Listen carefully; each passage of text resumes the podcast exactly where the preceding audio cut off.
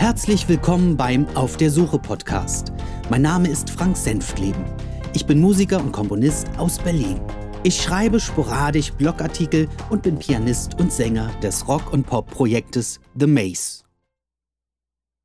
Heute, wer wahren Wert nicht kennt. Vorab wie ich in meinem ersten Podcast bereits bemerkte, schreibe ich hin und wieder Blog-Einträge. Die Themen, die ich hier ausführe, geistern tatsächlich Tage oder Wochen lang in meinem Kopf herum, bevor ich mich ihnen schriftlich widme. Es gibt nur ganz wenige Einträge, die eher spontan entstanden sind. Der Inhalt des folgenden Beitrages beruht auf der Veränderung des Musikgeschäfts bzw. der Nutzungsweise des Konsumenten. Vielleicht schaffe ich es ja mit diesem Podcast ein wenig Bewusstsein zu schaffen, um zu verdeutlichen, in welchem Dilemma ein Musikschaffender heutzutage steckt. Viel Spaß.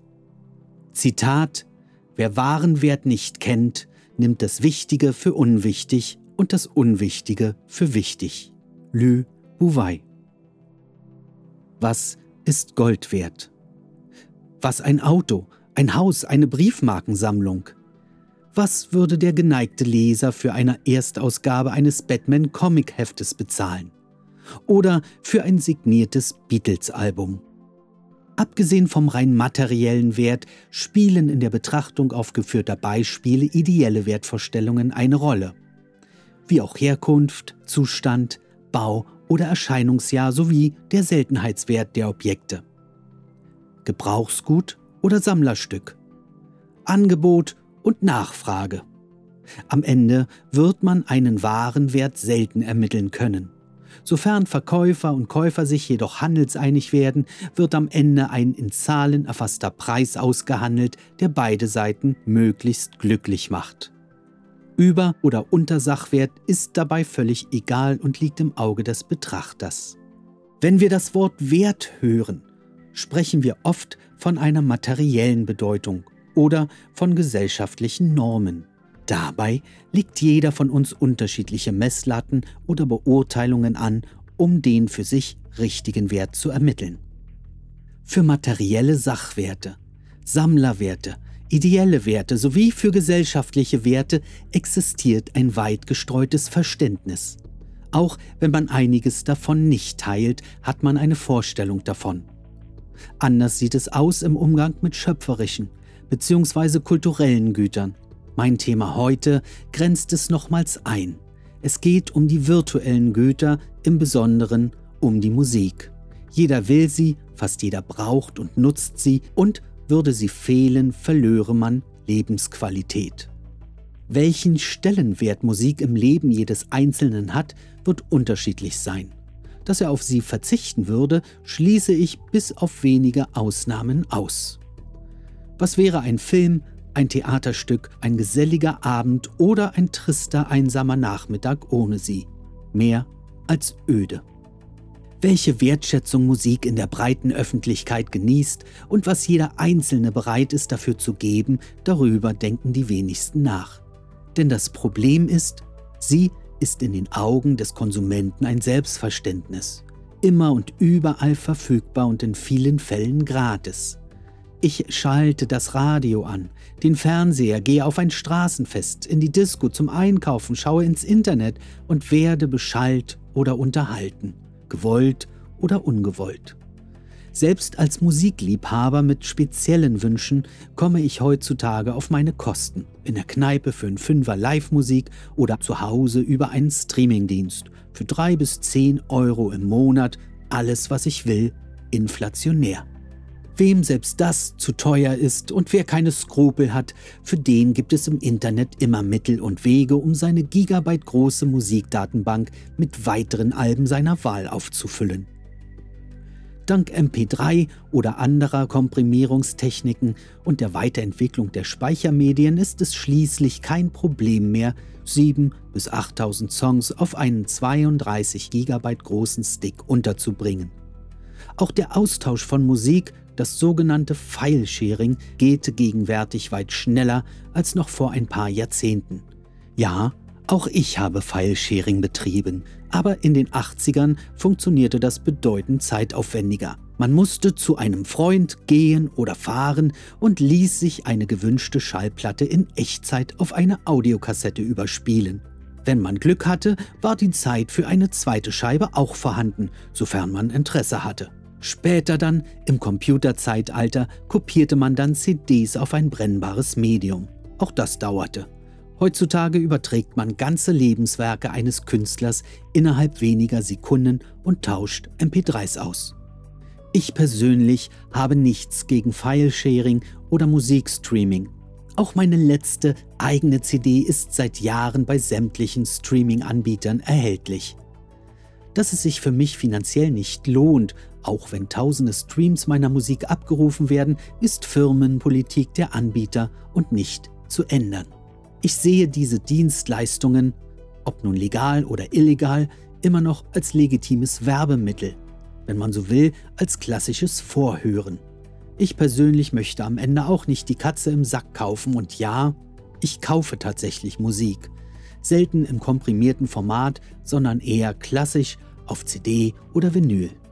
Ja, Frank Senftleben als Konsument ist von der alten Sorte. Ich möchte etwas zum Anfassen, nicht nur allein das Produkt ist mir wichtig, sondern auch das Cover oder ein Booklet. Mittlerweile habe ich sogar mein Kaufverhalten verändert und kaufe, wenn es die Möglichkeit gibt, direkt bei den Künstlern. Das hat den Vorteil, dass ich zudem vereinzelt signierte Tonträger erhalte und auch der Künstler mehr davon hat. Streamingdienste nutze ich nicht, da ich keinen Mehrwert daraus ziehen kann. Natürlich nutze ich auch virtuelle Formate, vor allem bei Hörbüchern, aber auch eine anständige MP3-Sammlung meiner angeschafften Tonträger fehlt nicht, da sie sich als äußerst praktisch erweist, wenn man auf Reisen oder nur so unterwegs ist. Dieses Denk- und Kaufverhalten teile ich heutzutage noch mit vielen anderen Musikliebhabern. Ich stelle jedoch mehr und mehr fest, dass nachfolgende Generationen nicht mehr so handeln. Und genau das spiegelt sich in den Verkaufszahlen von Musiktonträgern nieder. Schaut man sich aktuell die jüngere Musikergarde an, gewinnt man schnell den Eindruck, dass ihre Musik keine Kunst, sondern nur mehr der Soundtrack ihrer Merchandising-Produkte sei. Parfums, Kleidung, Bildbände, Elektronikgeräte, Schmuck, Taschen und was immer man verwerten kann an jeder Ecke. Genauso wenig ist Musik eine Promotion, um ein Gesicht zum Promi mutieren zu lassen, sondern die eigentliche Ware. Das scheinen einige Vertreter der Medien vergessen zu haben. Was hier vermittelt wird, hat mit dem eigentlichen Berufsbild des Musikers selten etwas zu tun. Was nutzen all die Werbemaßnahmen und vielen nebensächlichen Informationen über einen Künstler, wenn am Ende kaum ein Wort über sein eigentliches Schaffen fällt? All dies würde mich wahrscheinlich nicht sonderlich interessieren, wenn ich allein Konsument wäre. Ob der Hintern einer Sängerin nun besonders groß ist, welchen Beziehungsstatus sie hat oder welche Eskapaden sie sich leistet, bleiben nun mal nur Informationen, um die Boulevardpresse zu befriedigen. Ich würde kaum darüber nachdenken. Jedoch bin ich auf der anderen Seite selbst Künstler und sehe einigen Entwicklungen kritisch entgegen. Heute muss man Idealist mit einem äußerst großen optimistischen Selbstvertrauen sein, um die Berufswahl auf den des Musikers zu legen oder absolut Spitzenklasse und Meister auf seinem Instrument. Beides ist am Ende kein Garant dafür, auch erfolgreich zu sein.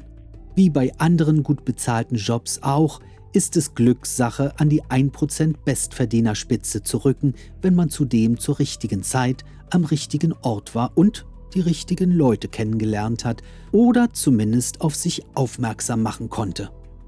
Hier greift das Lotto-Prinzip. Die restlichen 99 Prozent schlagen sich durch. Wer sich von diesen noch glücklich schätzen kann, sind die, die bei einem populären Orchester oder einer gut gebuchten Unterhaltungsband untergekommen sind. Aber auch das betrifft nur einen minimalen Teil. Und von Dauer sind solche Engagements sowieso nicht. Wie verdient ein Musiker Geld? Dieser Frage gehen vorrangig Musiker auf den Grund. Die Allgemeinheit geht davon aus, dass es sich leicht beantworten ließe mit Live-Auftritten und dem Verkauf von Tonträgern und Merchandising. Die Realität ist mit Zweit- oder Drittjobs. Und hier komme ich wieder zurück zur Wertschätzung. Was bin ich als Künstler, als Musikschaffender wert? Was ist meine Musik, die ich an und darbiete, wert? Wenn man nach potenziellen Veranstaltern geht, kaum etwas bis nichts. Ein gutes und lustiges Beispiel, ob nun real oder ausgedacht, habe ich vor einiger Zeit bei Facebook gelesen. Anfrage. Wir sind ein kleines Restaurant und suchen Musiker, die gelegentlich bei uns musizieren, um bekannt zu werden. Wir können zwar keine Gage zahlen, aber wenn die Sache gut funktioniert und die Musik bei unseren Gästen gut ankommt, können wir an den Wochenenden auch Tanzveranstaltungen machen. Sollten Sie also daran interessiert sein, Ihre Musik bekannt zu machen, melden Sie sich bitte bei uns. So oder so ähnlich sehen viele reale Angebote aus. Selten ist man bereit, etwas zu zahlen. Einen prozentualen Satz aus dem Bierverkauf vielleicht. Oder gar 20 bis 30 Euro für den Abend. Ausnahmen bilden hier nur die Musikschaffenden, die bereits einen gewissen Grad an Bekanntheit auf und somit auch das eigene Publikum mitbringen kann. Die Antwort laut Facebook-Eintrag Antwort Wir sind Musiker und wohnen in einem ziemlich großen Haus. Wir suchen ein Restaurant, das gelegentlich bei uns Catering macht, um bekannt zu werden. Bezahlen können wir nichts, aber wenn die Sache gut funktioniert und das Essen schmeckt, dann können wir das regelmäßig machen. Es wäre bestimmt eine gute Reklame für Ihr Restaurant. Bitte melden Sie sich bei uns. Das zeigt zwar, dass Musiker Humor haben, mit dieser Situation umzugehen, aber auch gleichzeitig, wie das Kulturverständnis und die Wertschätzung für Musik auf einen Tiefpunkt gesunken ist. Über den Umgang mit Live-Musik hinaus gibt es natürlich auch andere Bereiche, wo Ähnliches stattfindet. Der Filmbereich wäre ein gutes Beispiel im Besonderen der Independent-Bereich mit seinen vielen No- und Low-Budget-Produktionen. Bei den Vorstellungen einiger Macher solcher Filme zweifelt man stark an deren Realitätsempfinden. Da ich nicht nur Musiker bin, sondern auch Komponist, kommt man ins Grübeln, ob es reizvoll sein könnte, die Musik mit anderen künstlerischen Genres zu vereinen. Ich bot meine Dienste an. Abgesehen von wenigen ernsthaften Angeboten war der Großteil nicht bereit, etwas dafür zu zahlen. So weit, so gut. Wenn man sie dann fragte, was sie sich für einen Soundtrack für ihr Werk vorstellen, dann hörte man etwas von großen Orchesterwerken, ähnlich wie Hans Zimmer oder Jerry Goldsmith oder James Horner. Richtig fett, richtig Gänsehaut. Selbst wenn man tatsächlich so etwas umsetzen wollte, was Monate dauert, was bekomme ich denn dafür? Die Antworten waren ähnlich. Man stehe schließlich im Abspann. Das wäre doch Werbung. Toll. Und dann? Was, wenn euren Film keiner schaut?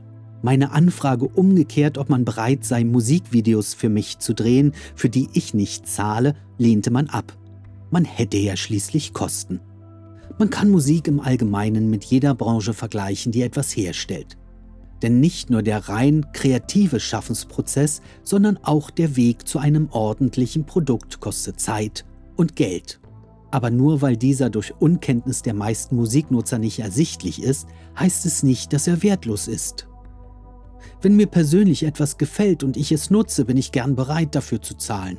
Auch wenn es nur virtuelle Werte wie Software, Filme, Bücher und Musik sind. Denn im Umkehrschluss nutzt es keinem der Erschaffer, wenn sein Produkt zwar populär und millionenfach verbreitet wurde, er aber aus Kostengründen keinerlei Möglichkeit mehr hat, weiterzumachen. Streamingdienste sind toll, solange sie als Orientierungshilfe dienen.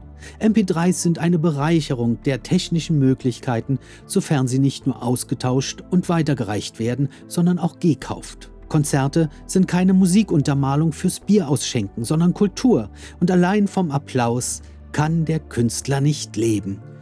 Wie man es dreht und wie man es wendet.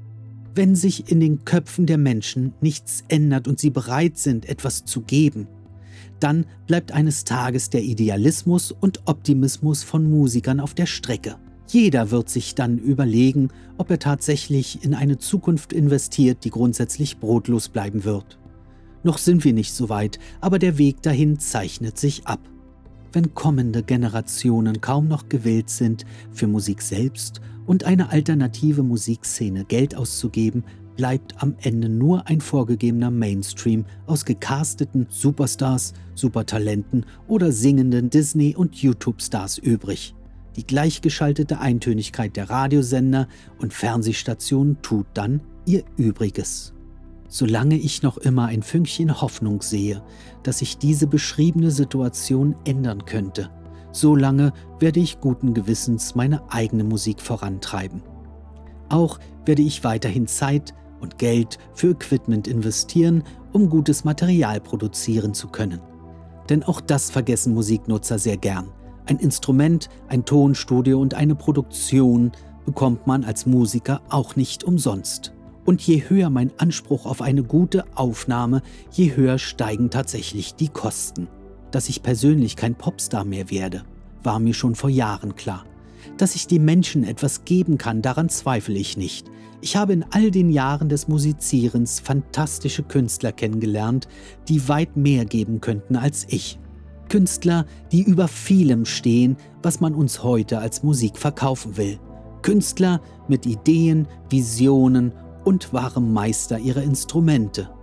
Um die tut es mir vor allem leid, wenn ihnen nie die Chance gegeben wird, das auch zu zeigen. Das war's für heute. Vielen Dank fürs Zuhören. Bis dann alles Gute und schöne Grüße aus Berlin. Euer Frank.